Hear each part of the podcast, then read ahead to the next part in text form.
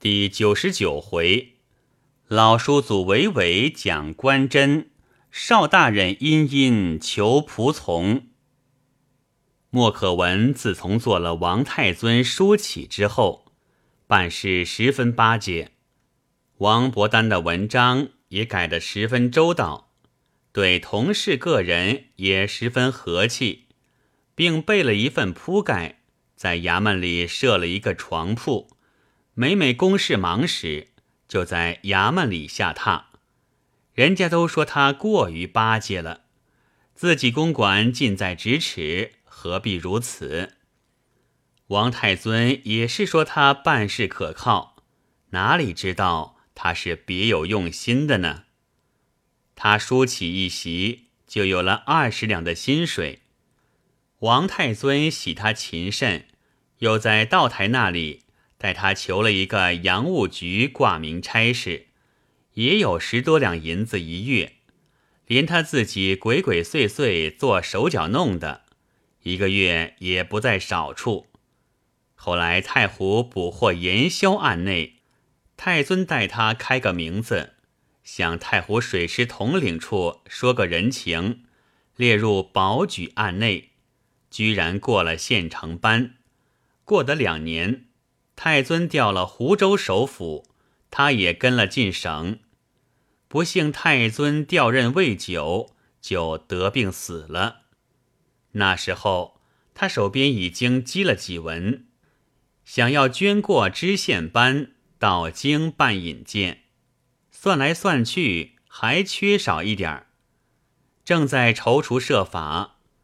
他那位地富过班的太太，不知和哪一个情人一同逃走了，把他几年的积蓄虽未尽行卷逃，却已经十去六七了。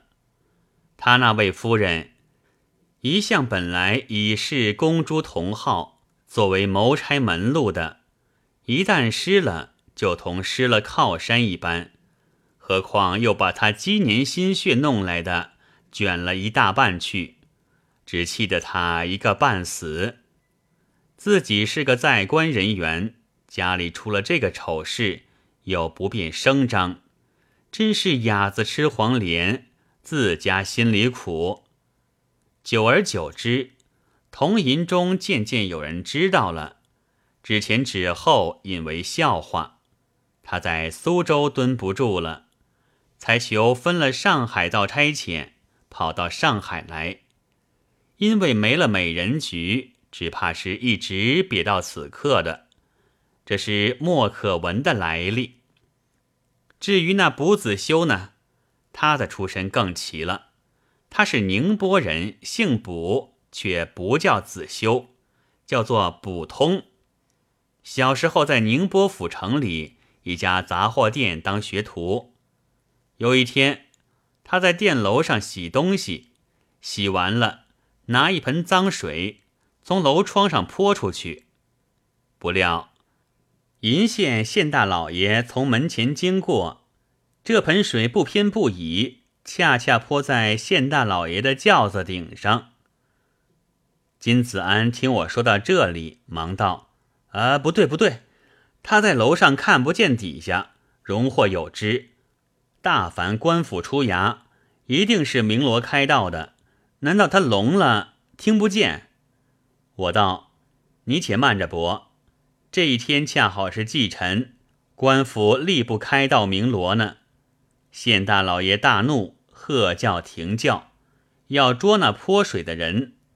众差役如狼似虎般拥到店里，店里众伙计谁敢怠慢，连忙从楼上叫了他下来。那差役便横拖竖拽，把他抓到轿前。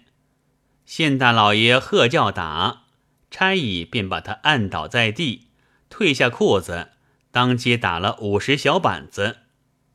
金子安道：“季臣立不理刑名，怎么他动起刑来？”我道：“这就叫做只许州官放火，不准百姓点灯。当时把他打得血流飘杵，指着一打，把他的官性打动了。他暗想：做了官便如此威风，可以任意打人。若是我们被人泼点水在头上，顶多不过骂两声，他还可以和我对骂。我如果打他，他也就不客气和我对打了。此刻我的水不过泼在他轿子上，并没有泼湿他的身，他便把我打得这么厉害。一面想，一面喊痛，哼声不绝；一面又想到，几时的我做了官。也拿人家这样打打，才出了今日之气。可怜这几下板子，把他打得溃烂了一个多月，方才得好。东家因为他犯了官刑，便把他辞歇了。他本是一个已无父母、不曾娶妻的人，被东家辞了，便无家可归。想起有个远房叔祖。曾经做过一任那里典史的，客下住在镇海，不免去投奔了他，请教请教，做官是怎样做的？像我们这样人，不知可以去做官不可以？如果可以的，我便上天入地，也去弄个官儿做做，方才遂心。主意打定，便跑到镇海去。不一日到了。找到他叔祖家去，他叔祖名叫卜世仁，曾经做过几年溧阳县典吏，后来因为受了人家二百文铜钱，私合了一条命案，偏偏弄得不周到，苦主那边因纸类费上吃了点亏，告发起来，便把他功名干掉了，他才回到镇海。其实已经七十多岁了，儿子卜仲荣在乡间的土财主家里管理杂物，因此不常在家。孙子卜才在府城里当裁缝，还有个曾孙叫做卜对，只有八岁，带人家放牛去了。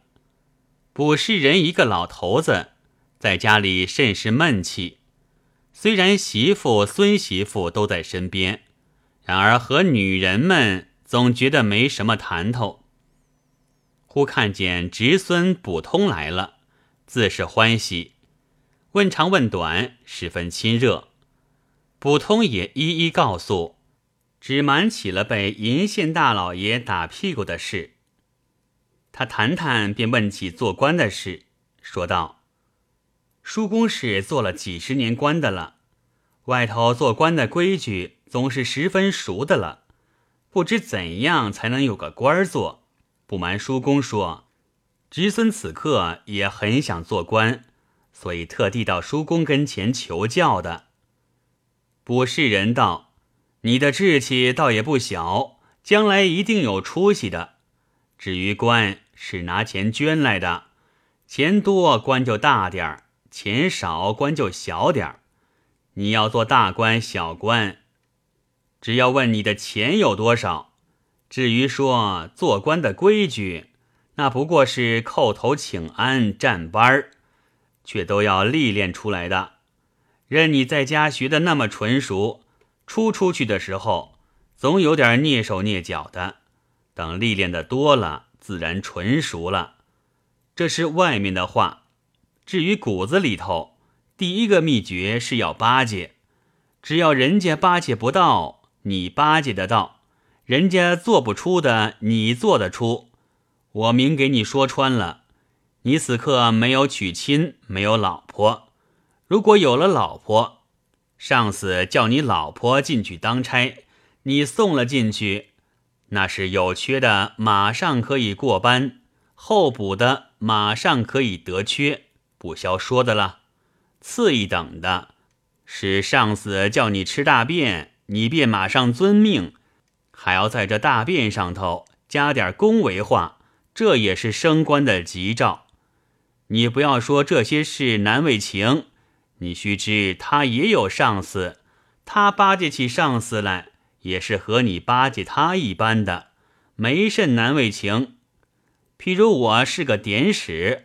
巴结起知县来是这样，那知县巴结起知府也是这样，知府巴结起司道也是这样，司道八戒督府也是这样。总而言之，大家都是一样，没甚难为情。你千万记着“不怕难为情”五个字的秘诀，做官是一定得法的。如果心中存了难为情三个字，那是非但不能做官，连官场的气味也闻不得一闻的了。这是我几十年老阅历得来的，此刻传授给你。但不知你想做个什么官儿？不通道。其实侄孙也不知做什么官好，譬如要做个县大老爷，不知要多少钱捐来。卜士人道：“好好好大的志气！那个叫做知县，是我的堂翁了。”又问：“你读过几年书了？”卜通道：“读书几年，一天也没有读过，不过在学堂门口听听。”听熟了赵钱孙李周吴郑王两句罢了。不是人道，没有读过书，怎样做的文官？你看我足足读了五年书，破成题也做过十多次，出起身来不过是个补听。像你这不读书的，只好充作地保罢了。卜通不觉愣住了，说道。不读书不能做官的吗？卜士人道：“如果没读过书都可以做官的，哪个还去读书呢？”又沉吟了一会儿，道：“我看你志气甚高，你文官一途虽然做不得，但是五变一路还不妨事。我有一张六品兰陵的工牌，从前我出一块洋钱买来的。”本来打算给我孙子去用的，怎奈他没志气，学了裁缝。我此刻拿来给了你，你只要还我一块洋钱就是了。卜通道：六品兰陵的工牌是个什么官儿？卜士人道：不是官儿，是个顶戴。你有了它，便可以带个白石顶子，托根兰陵到营里去当差。卜通道。此刻侄孙有了这个，可是跑到营里，就有人给我差事。不是人道，哪里有这么容易？就有了这个，也要有人举荐的。补通道，那么侄孙有了这个，到哪里去找人见事情呢？卜士人又沉吟了一会儿，道：“路呢是有一条，不过是要我走一趟。”补通道。如果何叔可以见我差事，我便要了那张什么工牌。不是人道，这么说吧，我们大家赌个运气，我们作伴到定海去走一趟。定海镇的门镇大爷是我拜把子的兄弟，我去托他，把你建在那里吃一份口粮。这一趟的船钱是个人各出，事情不成。我白赔了来回盘缠，如果事成了，你怎样谢我？卜通道：“叔公怎说怎好，只请叔公吩咐就是了。”卜士人道：“如果我见成功了你的差事，我要用你三个月的口粮的，但是你每月的口粮都给了我，你自己一个钱都没了，如何使得？我和你想一个两得其便的法子。”三个月的口粮，你分六个月给我。这六个月之中，每月大家用半个月的钱，你不至于吃亏，我也得了实惠了。你看如何？卜通道：不知每月的口粮是多少？卜士人道：多多少少是大家的运气，你此刻何必多问呢？卜通道：那么就依叔公就是了。卜士人道：“那工牌可是一块钱，我是照本买的，你不能少给一文。”卜通道：“去吃一份口粮，也要用那工牌吗？”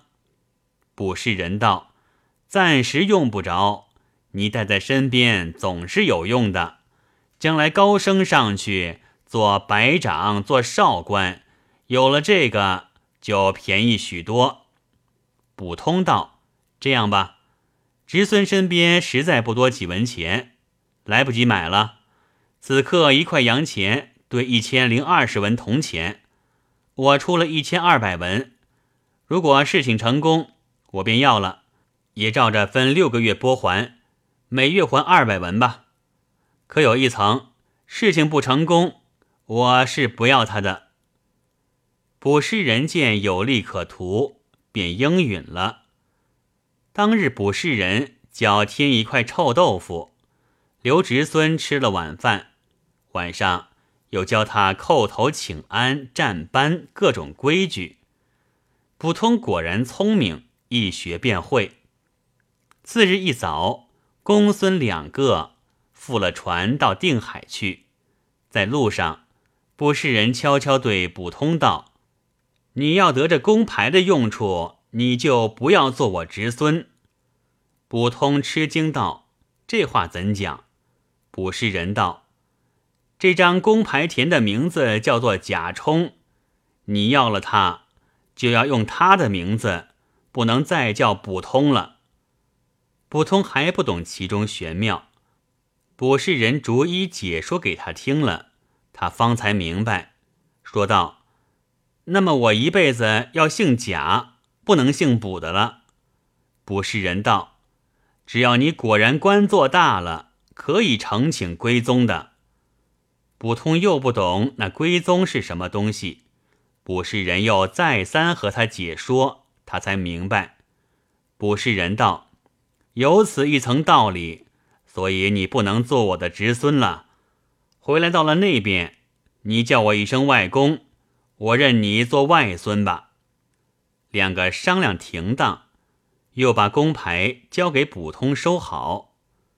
到了定海，卜士人带着卜通，问到了镇台衙门，挨到门房前面，探头探脑的张望，便有人问找哪个。卜氏人忙道：“在下要拜望张大爷，不知可在家里？”那人道。那么你请里面坐坐，他就下来的。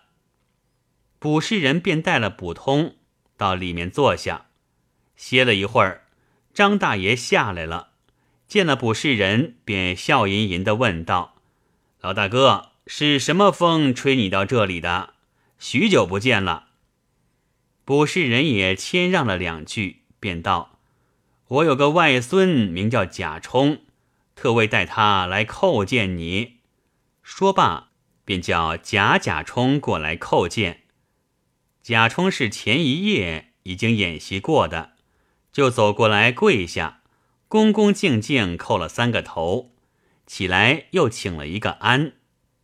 张大爷道：“好漂亮的孩子。”卜氏人道：“过奖了。”又交代贾充道：“张大爷是我的把兄，论规矩。”你是称呼太老伯的，然而太啰嗦了。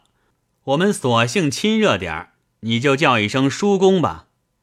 张大爷道：“啊，不敢当，不敢当。”一面问几岁了，一向办什么事？卜氏人道：“一向在乡下，不曾办过什么。我在江苏的时候，曾经带他弄了个六品工牌，打算拜托老弟。”带他谋个差事当当，等他小孙子历练历练。张大爷道：“老大哥，你也是官场中过来人，文武两途总是一样的。此刻的世界，嗨，还成个说话吗？游击都司空着一大堆，手背千总，求当个师长都比登天还难。”靠着一个工牌想当差事，不是做兄弟的说句荒唐话，免了吧。卜氏人忙道：“不是这么说，但求鼎力位置一件事，或者派一份口粮。至于事情，是无论什么都不拘的。”张大爷道：“那么或者还有个商量。”卜氏人连连作揖道谢。贾充此时真是福至心灵，看见卜氏人作揖，他也走前一步，请了个安，口称谢叔公大人栽培。张大爷想了一会儿，道：“事情呢是县城有一个在这里，但是我的意思是要留着给一个人的。”卜氏人连忙道：“求老地台栽培了吧。”左右老地台这边衙门大，机会多，再拣好的栽培那一位吧。说时，贾充又是一个安。张大爷道：“但不知你们可嫌委屈？”卜氏人道：“岂有此理！你老地台肯栽培，那是求之不得的，哪里有甚委屈的话？”张大爷道：“可巧昨天晚上。”上头撵走了一个小跟班儿，方才我上去，正是上头和我要人。这个差事只要当得好，出息也不算坏。现在的世界，随便什么事都是事在人为的了。但不知老大哥意下如何？卜氏人道：“我当是一件什么事？老地台要说的委屈，这是面子上的差事。”便连我余兄也求之不得，何况他小孩子，就怕他初出茅庐，不懂规矩，当不来是真的。张大爷道：“这个差事没有什么难当，不过就是跟在身边伺候茶烟，及一切零碎的事，不过就是一样，一天到晚是走不开的。除了上头到了姨太太房里去睡了。”方才走得开一步。卜氏人道：“这是当差的一定的道理，何须说的？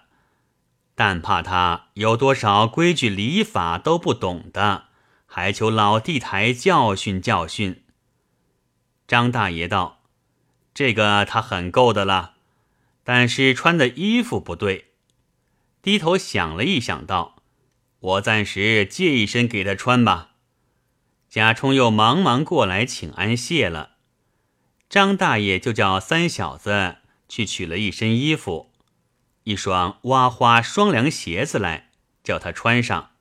那身衣服是一件嫩蓝竹布长衫，二蓝凝绸一字肩的背心。贾充换上了，又换鞋子。张大爷道：“衣服长短倒对了，鞋子的大小对不对？”贾充道：“小一点不要紧的，还穿得上。穿上了，又向张大爷打了个签儿谢过。张大爷笑道：‘这身衣服还是我吴小儿的，你就穿两天吧。’贾充又道了谢，不是人道：‘穿的小心点儿，不要弄坏了、弄脏了。那时候赔还新的，你叔公还不愿意呢。’”张大爷又道：“你的帽子也不对，不要戴吧。左右天气不十分冷，还要重打个辫子。”三小子在旁边听了，连忙叫了剃头的来，和他打了一根油松辫子。张大爷端详一会儿，道：“很过得去了。”这时候已是吃中饭的时候了，便留他祖孙两个便饭。吃饭中间。张大爷又教了贾充许多说话，又叫他买点好牙粉，把牙齿刷白了。又交代葱蒜是千万吃不得的。卜氏人在旁又插嘴道：“叔公教你的都是金石良言，务必一一记了，不可有负栽培。”一时饭罢，略为散坐一会儿，张大爷便领了贾充上去。贾充因为鞋子小，走起路来一扭一捏的，甚为好看。果然，总镇李大人一见便合，叫权且留下试用三天再说。三天过后，李大人便把他用定了，批了一份口粮给他。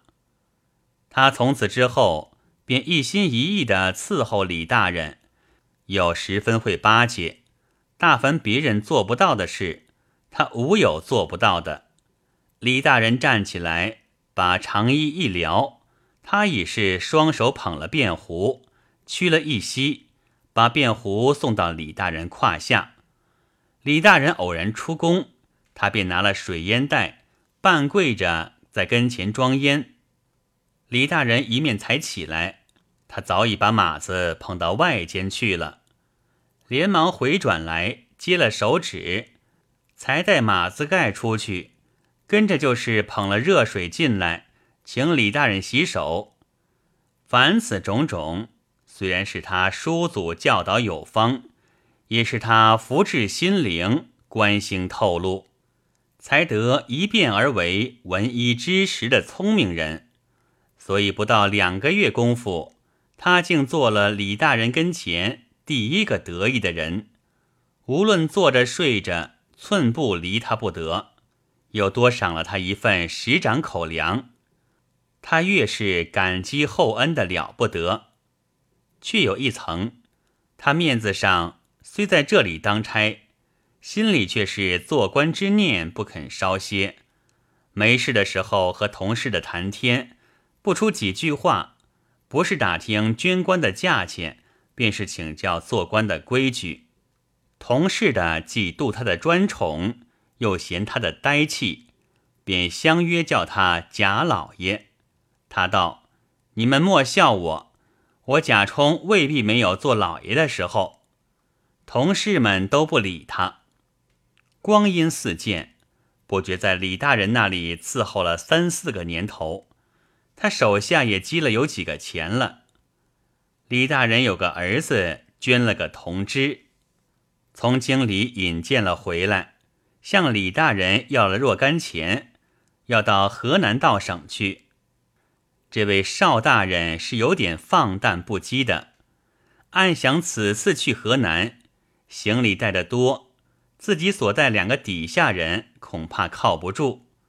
看见贾充伺候老人家，一向小心翼翼，若得他在路上招呼，自己可少烦了多少心。不如向老人家处要了他去，岂不是好？主意定了，便向李大人说知此意。李大人起初不允。今不得邵大人再次相求，无奈只得允了，叫了贾充来说之，并且交代送到河南，马上就赶回来，路上不可耽搁。贾充得了这个差事，不觉大喜，正是腾身逃出奴才籍，奋力投归仕宦林。不知贾充此次跟了小主人出去，有何可喜之处？且待下回再记。